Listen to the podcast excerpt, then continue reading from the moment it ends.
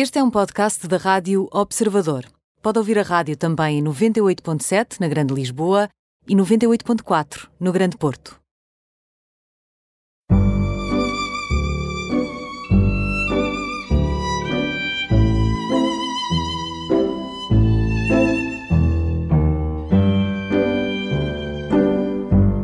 Bem-vindos ao programa Imperdíveis, hoje com João Maria Amial, 30 anos, psicólogo educacional, músico amador, diz ele, vamos ver, voluntário, casado e pai de um filho bebê.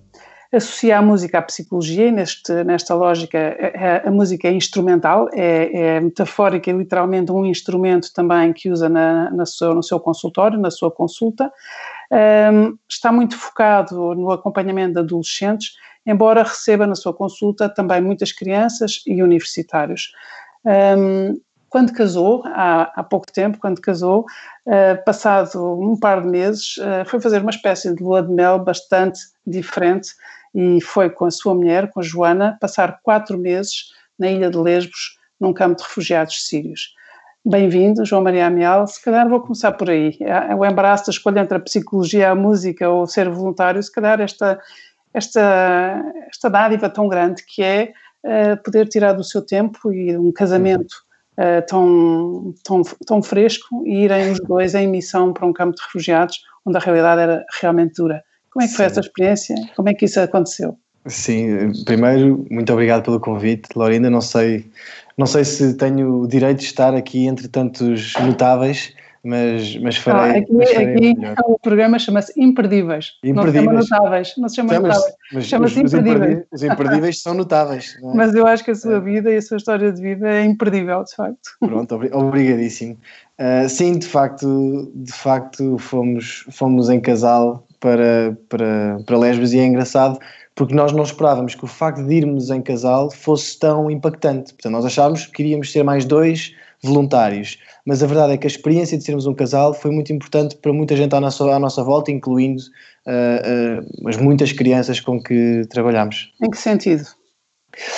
Porque, uh, para já, eles não estavam habituados a ver alguém com um compromisso a trabalhar em conjunto. Portanto, a maior parte dos voluntários eram talvez da nossa idade, mas iam individualmente. E vê-los um, eles verem-nos os dois em conjunto a fazer tudo isto em, uh, em conjunto para eles foi, foi muito importante e também dava-nos um bocadinho um modelo do que é um casal, uh, bem espero eu que saudável e, e, feliz a fazer algo que também os que sentiu importante.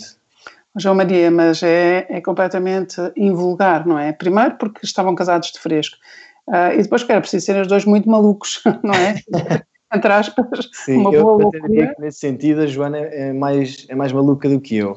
Eh, nós, depois de casarmos, fizemos uma, uma viagem um, ehm, à Bélgica, fomos, fomos passear e, fomos, e, e passámos por, por algumas, alguns resquícios da Segunda Guerra Mundial e, e estávamos precisamente no meio desta crise da, dos refugiados e isto fez muito, muito impacto à Joana, pensou que horror, não podemos fazer nada por estas pessoas, mas há tanta gente a precisar de ajuda agora e nós não, podemos, não estamos a fazer nada, vamos ajudar. E eu, claro que disse, vamos embora, que queremos os dois. A Joana, que é louca, queria atirar-se diretamente para a Síria. Um, e eu, eu aí tive que refriar um bocadinho e dizer vamos ajudar, mas vamos tentar não, não explodir. E portanto uh, fomos antes para o, para o, campo de refugiados de Karatep em Lesbos, um, que foi de facto uma. Eu, eu digo ainda hoje que foi talvez o melhor, uh, o melhor do nosso casamento até agora. Estivemos seja, 24 horas juntos por dia durante 4 meses.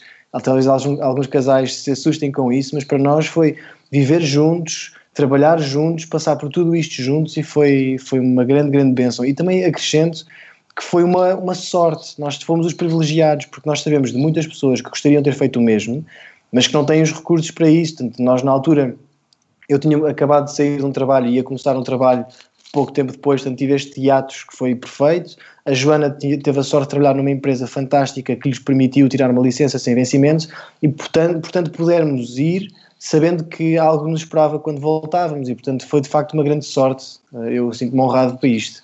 João Maria já disse aí várias coisas que apetece explorar, queria saber o que é que, que, é que fizeram lá, como é que era o dia-a-dia, o que, é que foi, o que, é que foi aquilo que mais vos impactou, mas queria só aqui fazer um parênteses que foi, disse, para alguns casais poderia até ser difícil estar 24 horas sobre 24 horas juntos, estamos a falar em altura, numa altura em Sim. que os casais e as famílias estão 24 horas sobre 24 horas juntos, portanto nesse sentido vocês já vinham quitados, entre aspas.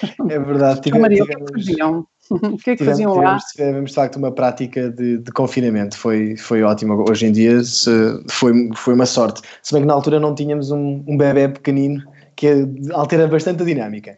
Uh, nós, nós fomos com a paz e, e, trabalhar, e trabalhámos no campo de KTP. Este campo de KTP, existem dois campos em Lesbos, uh, o campo de Mória, que é o campo onde todas as pessoas chegam ao início, é um campo que deve ter uma capacidade máxima de 3 mil pessoas, neste momento estão cerca de 20 mil. Uh, e por este, as condições, posso lhe contar mais, mais tarde as condições, porque quer dizer, é, é desumano, mesmo, mesmo desumano. Uh, se tiver, eu vi um, uma pessoa que dizia se estivessem fechados neste, nestas condições animais, eh, a Europa já se tinha revolucionado ou revoltado porque não é possível ter animais nestas condições. Estão 20 mil seres humanos, humanos. Nesta, nestas condições. Nós trabalhávamos. Crianças, mais velhos, tudo. Crianças, tudo, exatamente. Portanto, um, por exemplo, eu, eu como sabia, um, ehm, tenho, tenho mantido algum contacto com, com voluntários que estão lá neste preciso momento e eu perguntei como é que funciona isto, obviamente, na, durante uma pandemia e, e disseram que neste momento não há casos confirmados na ilha, mas o que aconteceu foi não existe quarentena possível num campo de refugiados. Claro. O que aconteceu foi uma escalada muito grande de violência porque os voluntários e as pessoas que garantem a paz é que tiveram que ser retirados. E, portanto, neste momento, quer dizer, estão uh, crianças a ser esfaqueadas, mulheres a ser violadas, as condições são absolutamente uh, indescritíveis. Nós estávamos num segundo campo, um campo para já para, para pessoas em risco e, portanto, era principalmente famílias e principalmente crianças. Uh, portanto, havia uma maioria de crianças, muito, muitas delas acompanhadas. Estas famílias tendencialmente têm cerca de 5, 6 filhos e, portanto, nós trabalhávamos muito nesta educação não formal de o que fazer com todos estes miúdos que estão completamente desgarrados um, e, que, e que não têm escola, não, têm, estão a recuperar de um trauma e era muito aí que nós intervíamos no fundo era ocupar os tempos, não é os tempos livres, porque ali todo o tempo teoricamente é livre, e é cheio e é vazio, não é? Mas no fundo era ocupá-los, ocupá-los de uma forma Sim. com essa saudável. Portanto, a, ideia era, era, exatamente, é exatamente isso. Portanto, eles supostamente tinham também algumas horas do dia de escola, tudo isto ficaria entre aspas, não é? Porque dentro das condições possíveis, mas a certa altura a, a ideia que nós tínhamos era temos que dar um sentido o grande problema dos campos de refugiados é que em muitas coisas é pior do que uma prisão. Porque quando uma pessoa é presa, consegue pelo menos ter uma previsão do futuro próximo. Portanto, eu sei que vou ficar preso dois anos. E, portanto, alimento esperanças e sei o que é que o meu futuro vai ser. No campo de refugiados, isto não existe. Eu posso sair lá amanhã, daqui a um mês, daqui a um ano ou nunca sair. E esta falta de previsão do futuro destrói completamente uh, aqui uh, as crianças e os adultos também é uma brutalidade, até porque uh, quem está preso, de certa forma, uh, foi condenado por alguma falha Exato. e quem é refugiado já vem a fugir de uma situação dramática à espera de ser de encontrar um lugar para si no mundo e não encontra lugar e encontra Exatamente. um sítio que é, às vezes, se calhar quase pior do que, do que o país de origem ou do que a sua Sim. própria casa debaixo de fogo.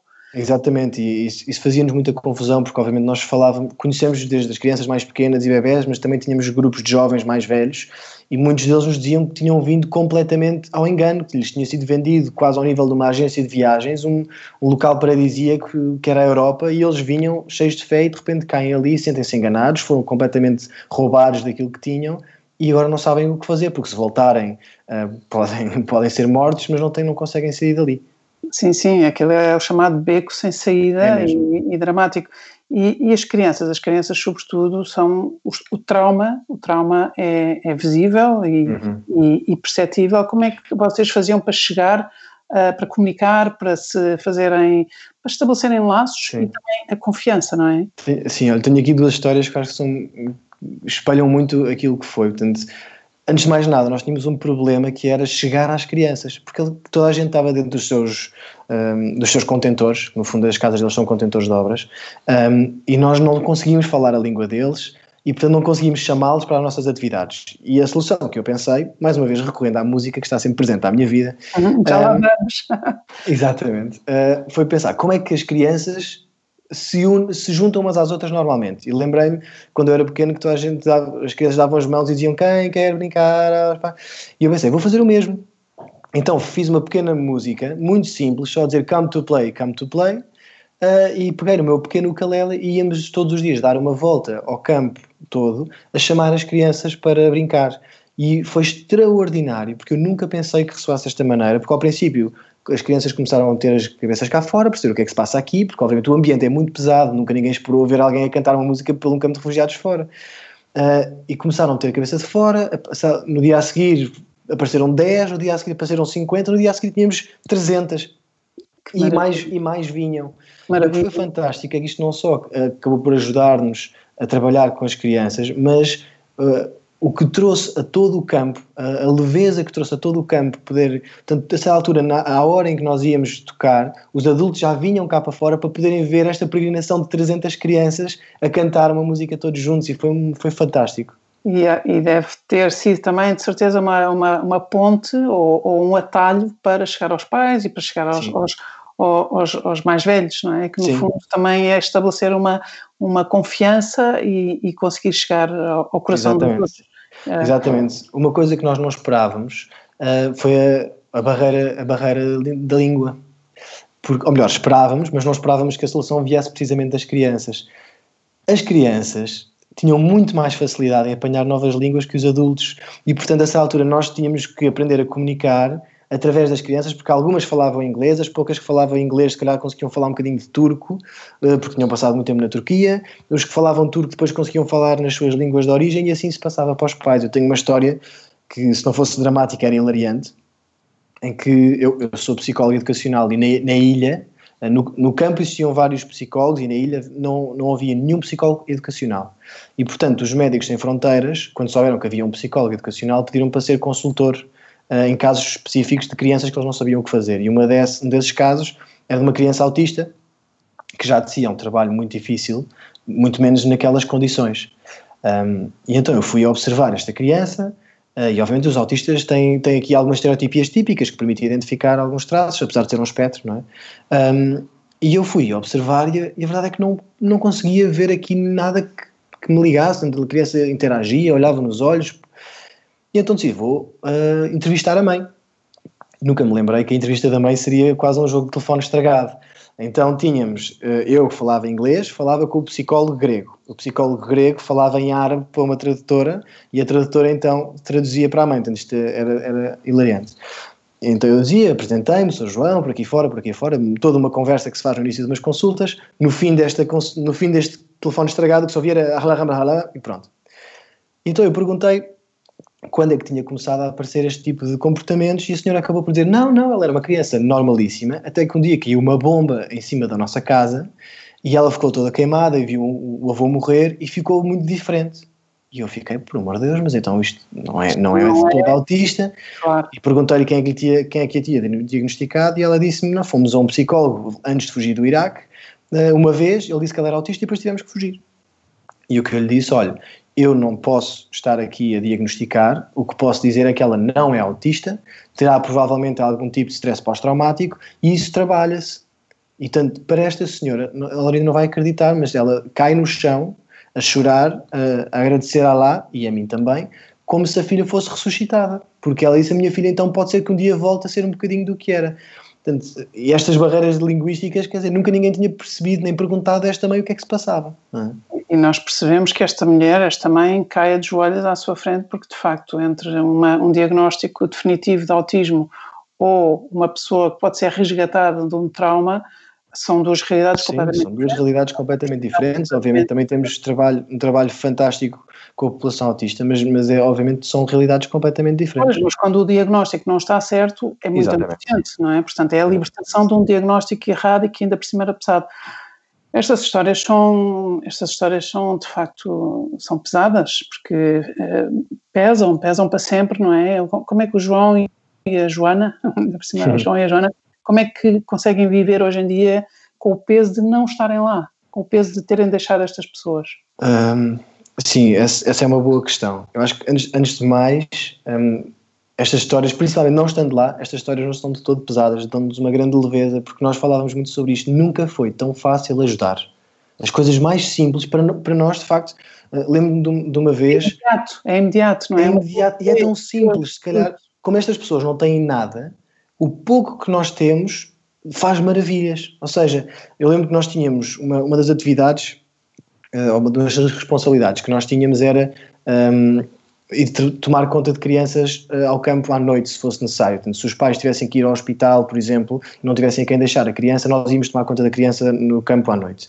E houve uma noite, às quatro da manhã, ligaram-nos, a Joana e eu lá fomos a correr para o campo. Uh, era um, um, casal que uh, a mulher ia, a mulher ia, um, ia dar à luz. E então tinham deixado os dois filhos para nós tomarmos conta. Quando chegámos ao, ao contentor deles, percebemos que afinal havia um tio que podia tomar conta. Portanto, a desorganização típica do caos dos campos refugiados, portanto, percebemos, ok, viemos para nada, vamos voltar para casa. Antes de voltar para casa, aparece um senhor a dizer: olha, uh, eles não falam grego e eu tenho medo que ninguém consiga ajudá-la no parto. E eu sei, eu sou tradutor, se me puderem levar ao hospital, então uh, seria ótimo. E nós, obviamente, éramos os únicos que tínhamos carro ali perto e, portanto, lá levámos ao hospital. Chegamos ao hospital, percebemos que afinal a senhora não estava de todo em trabalho de parto, estava com uma intoxicação alimentar e, portanto, os médicos decidiram apenas: olha, vá-se embora que você não tem nada. Ora, o que acontece é que estavam menos 2 graus em Lesbos, o campo era a 5 km e eles enviaram uma senhora que não tinha um tostão para pagar um táxi a pé para o campo. Ora, nós andámos à procura deste casal no nosso carro, era a única coisa que nós tínhamos, e quando os encontramos, a mim só me fez lembrar José e Maria uh, com Maria a dar à luz, porque quando eles entraram no nosso carro, esta senhora colapsou, de cansaço e o senhor só chorava porque de facto ele não tinha nada como salvar a família. Eles sentiram que nós os salvámos. Porquê? Porque foi fácil de me ajudar, porque nós éramos os únicos com carro. Portanto, foi, foi excelente. Impressionante, é o que se chama as pessoas certas no sítio certo, à hora certa, não é? O João Maria, isto leva-me aqui à sua música, eh, porque o João Maria é uma das músicas do seu disco, um dos uhum. seus singles foi composto e penso eu gravado quando estavam lá no campo de refugiados. Uh, podemos ouvir essa música e falamos depois sobre ela uh, na segunda parte, mas podemos ouvi-la, sair aqui desta primeira parte da conversa com a sua música, pode ser? Claro que sim. Muito então obrigado. vamos ouvir. Imenso gosto. Vamos a isso. Once I heard of there was a king of the sea. Well, I see sailors crossing, so please hear my plea. Won't you turn the water warmer? Won't you make the boat sail stronger, please?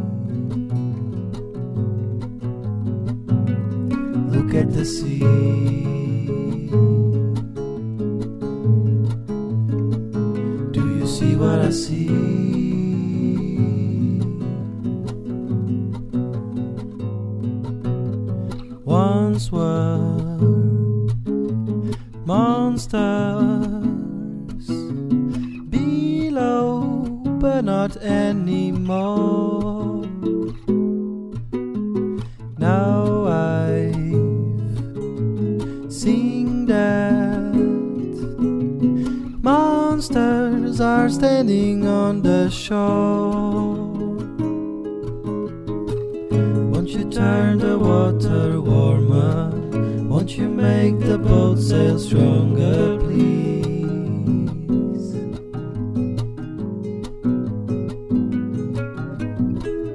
Could you make the journey smaller or return the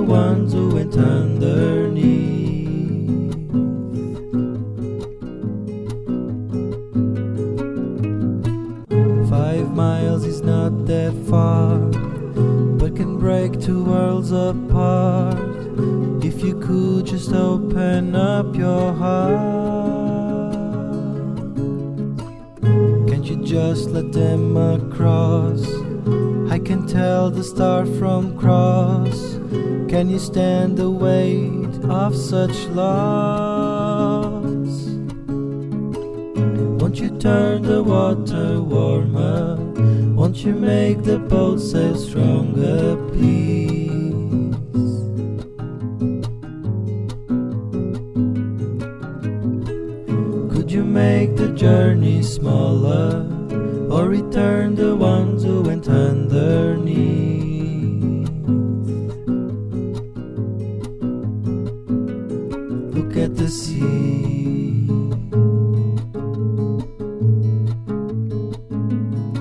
At the sea.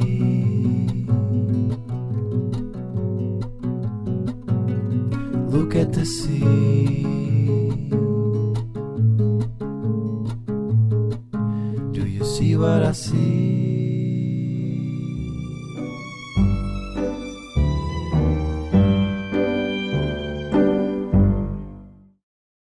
Olá, eu sou a Inês Ameixa e sou jornalista da Rádio Observadores. A todas as horas na rádio e no jornal eh, trabalhamos para transmitir a melhor e a mais atualizada informação sobre a Covid-19. Queremos ser a voz dos factos, da realidade e da isenção. A minha carreira está a começar agora, jornalismo é o que eu quero fazer e este é, sem dúvida, um momento mais desafiante para mim, mas enfrentamo-lo juntos. Se quer juntar-se à nossa missão de serviço público, torne-se assinante do Observador.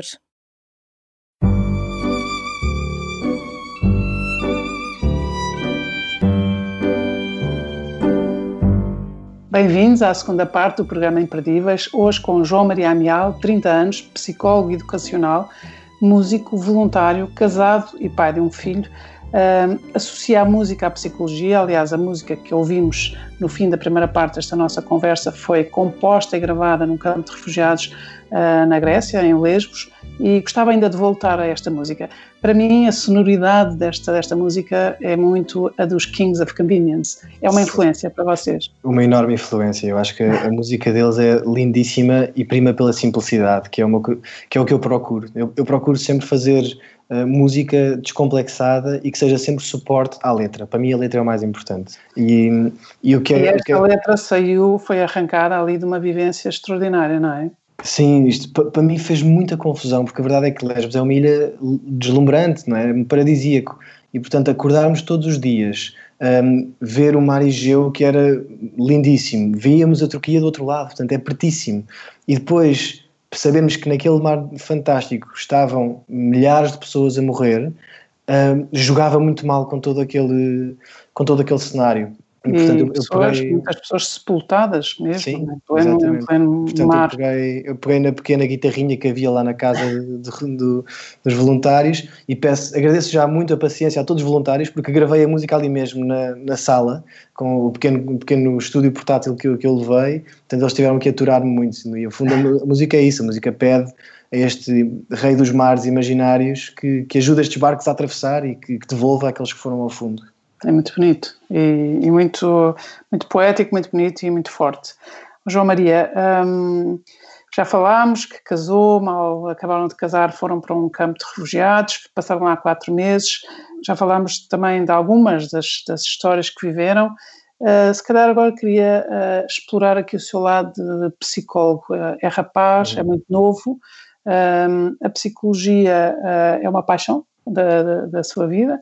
Uh, ser psicólogo educacional muito focado nos anos da adolescência, mas também com consulta aberta para crianças e para universitários, dar ali um espectro muito largo, uma, uma visão muito próxima daquilo que é a realidade. Num tempo de confinamento, em que a distância é maior e os filhos maltratados estão uh, mais, mais distantes do olhar de quem os pode eventualmente resgatar ou salvar, não é? No fundo, eles dormem, vivem com o inimigo em casa, quando uhum. o inimigo é o próprio pai, a mãe, a madrasta, o padrasto, mas há sinais exteriores que as pessoas de fora possam, que possam estar atentas. Uhum.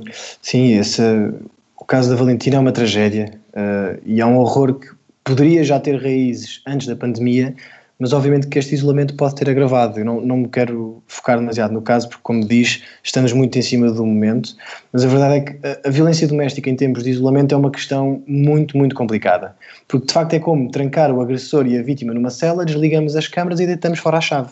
Que horror.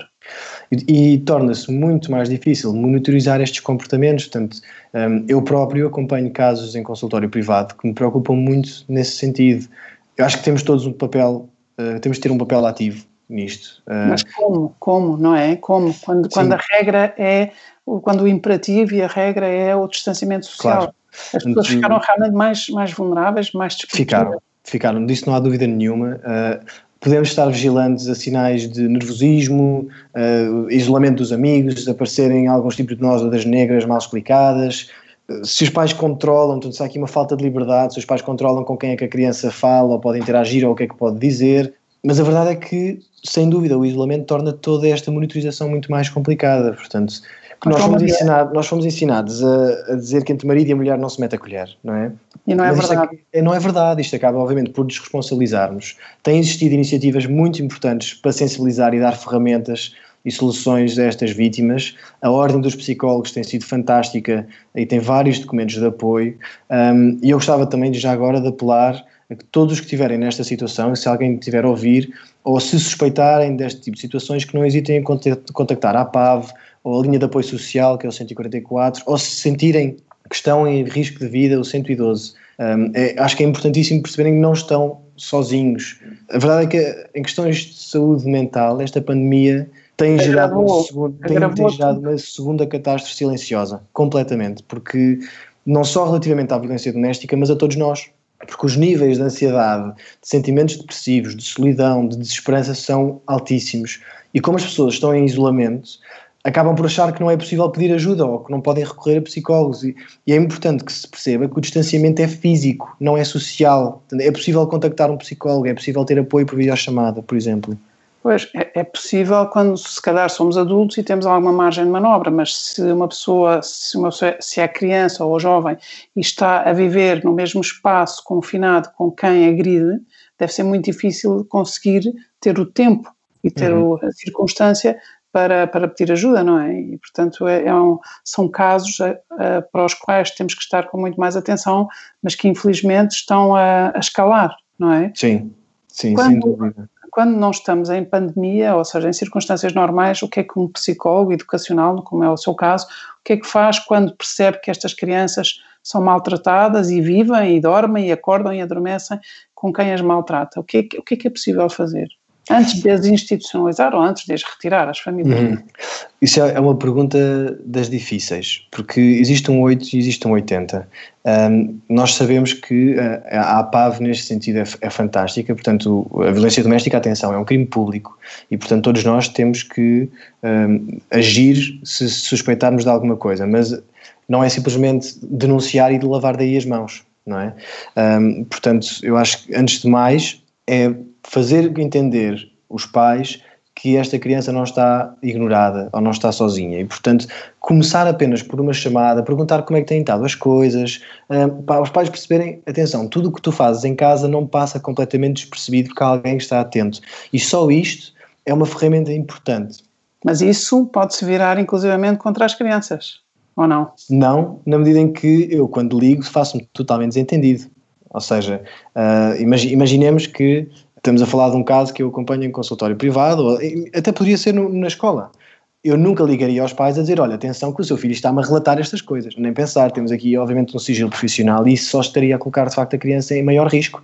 E, portanto, liga-se aos pais em qualquer tipo de pretexto e tirando daí a conversa, ou dando aí início a uma conversa possível de perguntar, que estamos um bocadinho preocupados, nas situações temos notado algum nível de tristeza, sem abrir se calhar o porquê, para que os pais percebam, ok, existe alguém atento a esta situação. E isso é o primeiro passo mais importante. Acho que as, as pessoas mais próximas, portanto, não só um psicólogo, mas um, familiares, amigos, pessoas que vão mantendo o contacto para compreenderem que a, a tua casa não está fechada. Não podes fazer o que tu quiseres na tua casa, porque existem pessoas à tua volta que estão preocupadas contigo e com os teus. Obviamente, se nós sabemos que existe algum tipo de, de violência ou algum tipo de maus tratos, então medidas devem ser tomadas. Existe, obviamente, um, estes, estes contactos, aliás, que acabei, que acabei de falar, que não passam de todo para a retirada da criança. Portanto, estes, estas instituições têm os seus próprios mecanismos e que ajudam muito no, no caminho de como, como ter ajuda, como, como conseguir enfrentar a situação, como até uh, empoderar estas crianças, porque muitas vezes em situações de violência elas estão totalmente dominadas pelo agressor e, portanto, até que se lhes perguntarmos se passa alguma coisa, elas juram a pé juntos que não. Claro. E, portanto, esse nível de apoio é, é o que acontece muito antes de sequer existir uma retirada, não é? João Maria, na sua dupla condição agora de psicólogo educacional e pai de um filho, não é? Uhum. Que ainda é um bebê, que tem 10 meses, mas, mas é um filho, é uma criança, é um ser humano. O que é que, o que, é que da sua experiência uh, tira para se ajudar a si próprio como pai e ajudar outros que estão à sua volta e que não vão à sua consulta ou que não têm grandes problemas, mas no sentido de o que é que é, o que é, que é absolutamente essencial ensinar, transmitir, fazer com um filho hoje em dia? E quais são os no-go? O que é que absolutamente não fazer? Uh, depende. Para o meu filho de 10 meses será não o pôr a dormir muito tarde, mas, mas para crianças um bocadinho mais velhas, eu acho que um, completamente conversa à parte da, da pandemia, mas é mesmo estamos a falar de crianças que hoje em dia se habituaram a não ouvir um não e a não ter nenhum tipo de resistência à frustração. E isso é muito importante. Precisamos de crianças que saibam uh, frustrar-se corretamente e precisamos de crianças com sentido crítico, que saibam pensar, porque o nível de informação que cai na cabeça destes miúdos uh, a uma velocidade que nenhum pai pode controlar é destrutiva. E, portanto, a melhor forma que nós temos de controlar isto não é com o máximo de controles na internet que eles conseguem passar quando quiserem, porque percebem 10 vezes mais do que nós, é ensiná-los a ter um espírito crítico e a pensarem pela sua própria cabeça. Isto varia de idades para idades, obviamente. Claro. João Maria, mas agora confrontados não só com a pandemia, o confinamento, o isolamento social, o distanciamento e também com este ensino online, todas uhum. estas crianças, de repente, crianças e jovens, passaram a, obrigatoriamente a estar de frente para um ecrã, uhum. ligadas à net, e no fundo a fazer tudo aquilo que os psicólogos, os especialistas, os investigadores diziam que era altamente desaconselhável. Onde é que nós nos encontramos aqui? Onde é, qual é a medida do bom senso? Qual é o ponto de equilíbrio, ou os pontos de equilíbrio? Sim, todos nós fomos apanhados totalmente de surpresa uh, por esta pandemia e, portanto, as soluções encontradas foram as soluções imediatas, estão longíssimo de ser perfeitas, mas apesar de tudo, eu confesso que estou impressionado uh, com a rapidez com que se montou, por exemplo, uma telescola, como todos os alunos ficaram em casa e a grande maioria está a conseguir acompanhar. Apesar de tudo, eu acho que isto é um esforço titânico e fantástico. Uh, no entanto, pela minha experiência, o que tem estado a acontecer é um, um extremo oposto, que é com o medo de que as crianças fossem para casa e não fizessem nada, estamos a dar uma, uma quantidade de trabalho muito grande, porque depois a articulação entre os próprios professores torna-se complicada e, portanto, muitos alunos se queixam que não, não têm condições e, e é importante pensar que não, nem todas as famílias têm acesso ao mesmo tempo, famílias que podem não ter computador ou só têm um computador.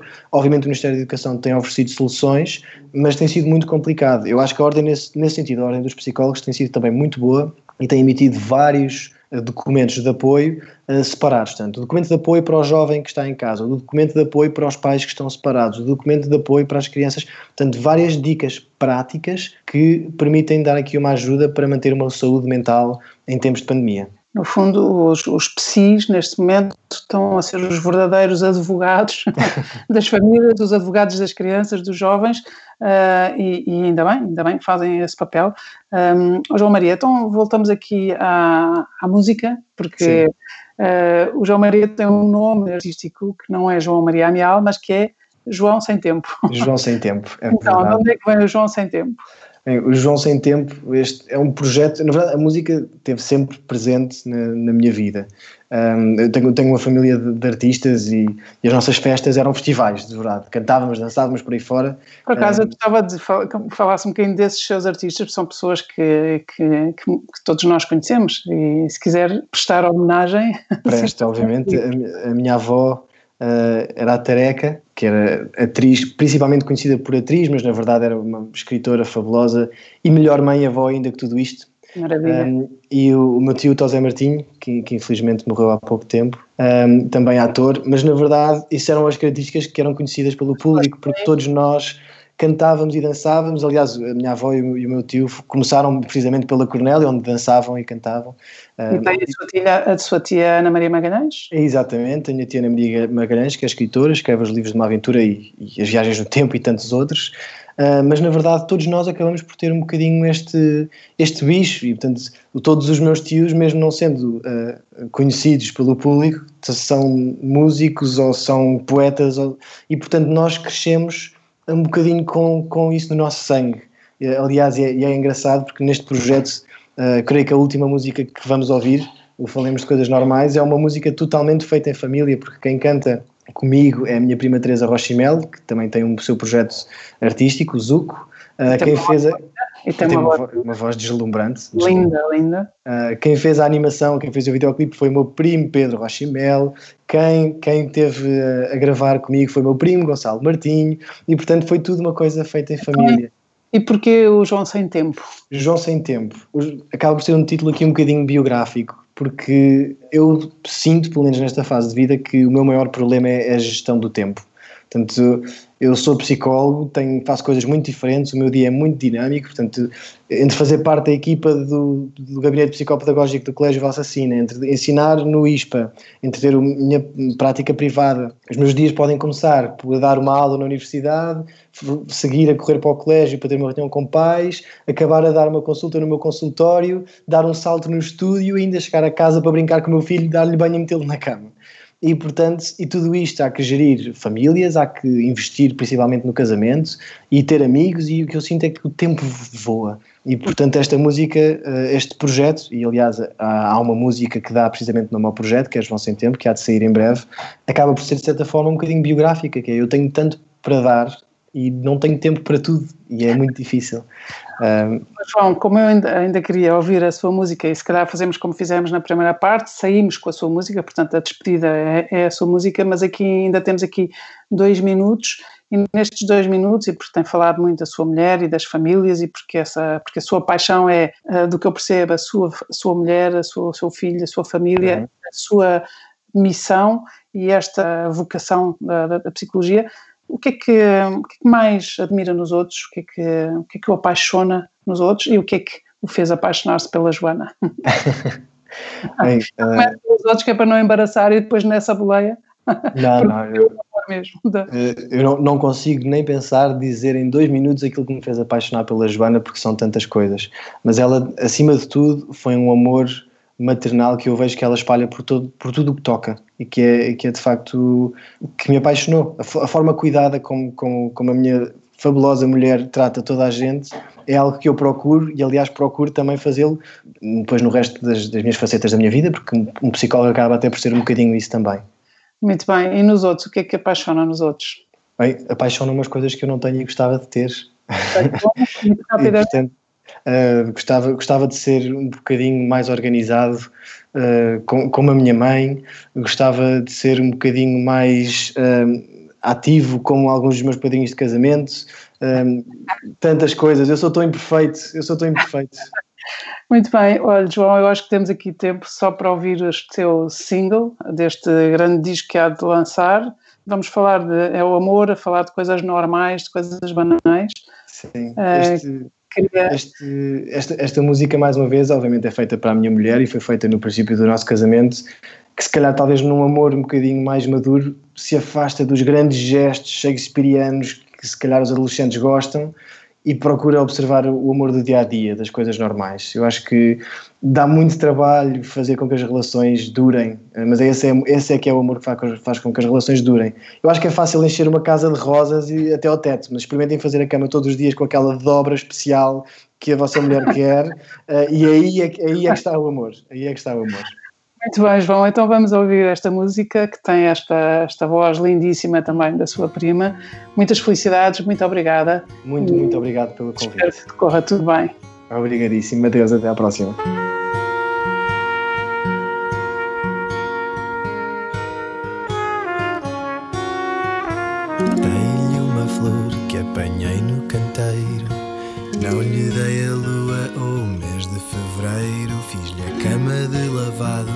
Lençóis que eu trouxe. Não a levei às Caraíbas ou aonde quer que fosse, porque às vezes o ardor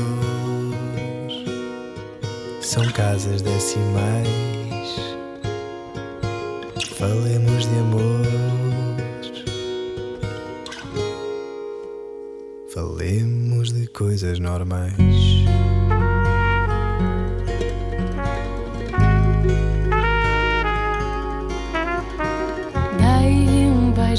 Alarme tocar.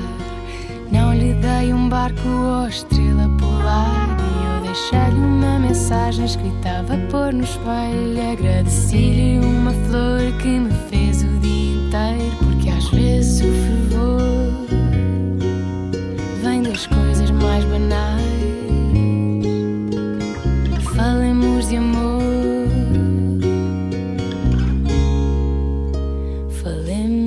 Coisas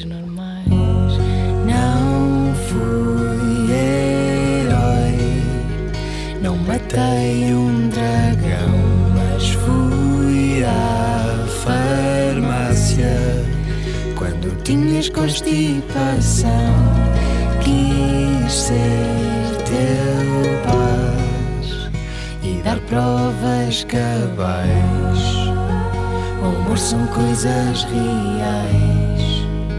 Falemos de coisas normais.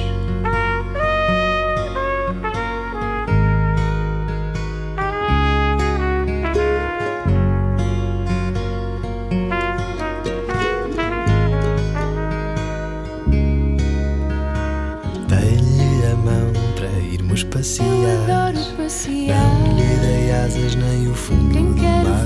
E eu lembro um poema que fiz na hora de